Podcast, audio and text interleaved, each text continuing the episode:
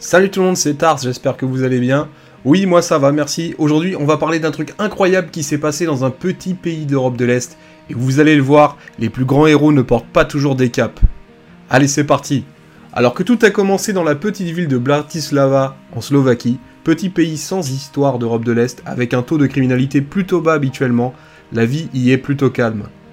Ce jour-là, Draumira, jeune infirmière de 36 ans qui travaille à l'hôpital de Bratislava, vient de quitter son service de gériatrie et part recharger sa voiture électrique à la station essence.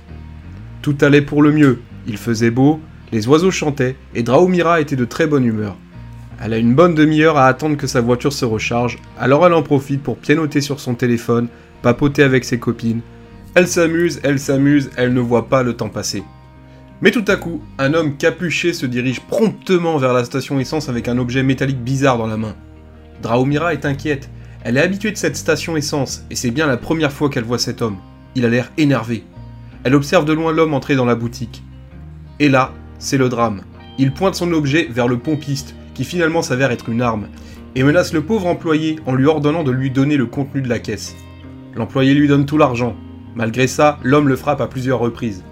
Le pompiste s'enfuit alors dans le bureau pour appeler la police, suivi par le malfrat, qui voulait certainement dérober le contenu du coffre. Voyant la scène, Draumira ne peut rester sans rien faire. Elle ne supporte pas d'imaginer qu'il puisse arriver quelque chose de plus grave encore à ce pauvre employé. Elle prend donc son courage à deux mains et entre dans le bureau. Nez à nez avec les deux hommes, elle ne sait pas quoi faire. Elle était entrée, le bandit face à elle, et le pompiste apeuré, accroupi sous l'escalier.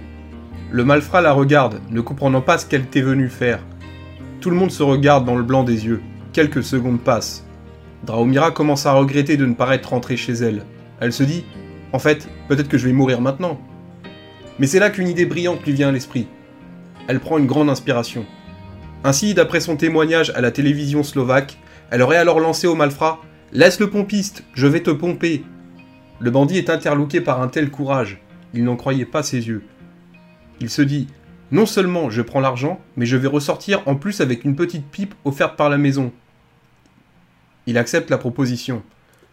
Draumira sait qu'elle joue gros, elle n'a bien sûr pas l'habitude de ce genre de choses, mais elle n'a pas trouvé de meilleure solution. Son plan est simple, elle doit faire de son mieux pour faire durer sa performance jusqu'à l'arrivée de la police. À son arrivée, la police a retrouvé le malfrat et la dame à moitié nue couchée sur le sol du bureau. La trentenaire aurait alors lancé aux officiers Prenez-le, je n'en peux plus.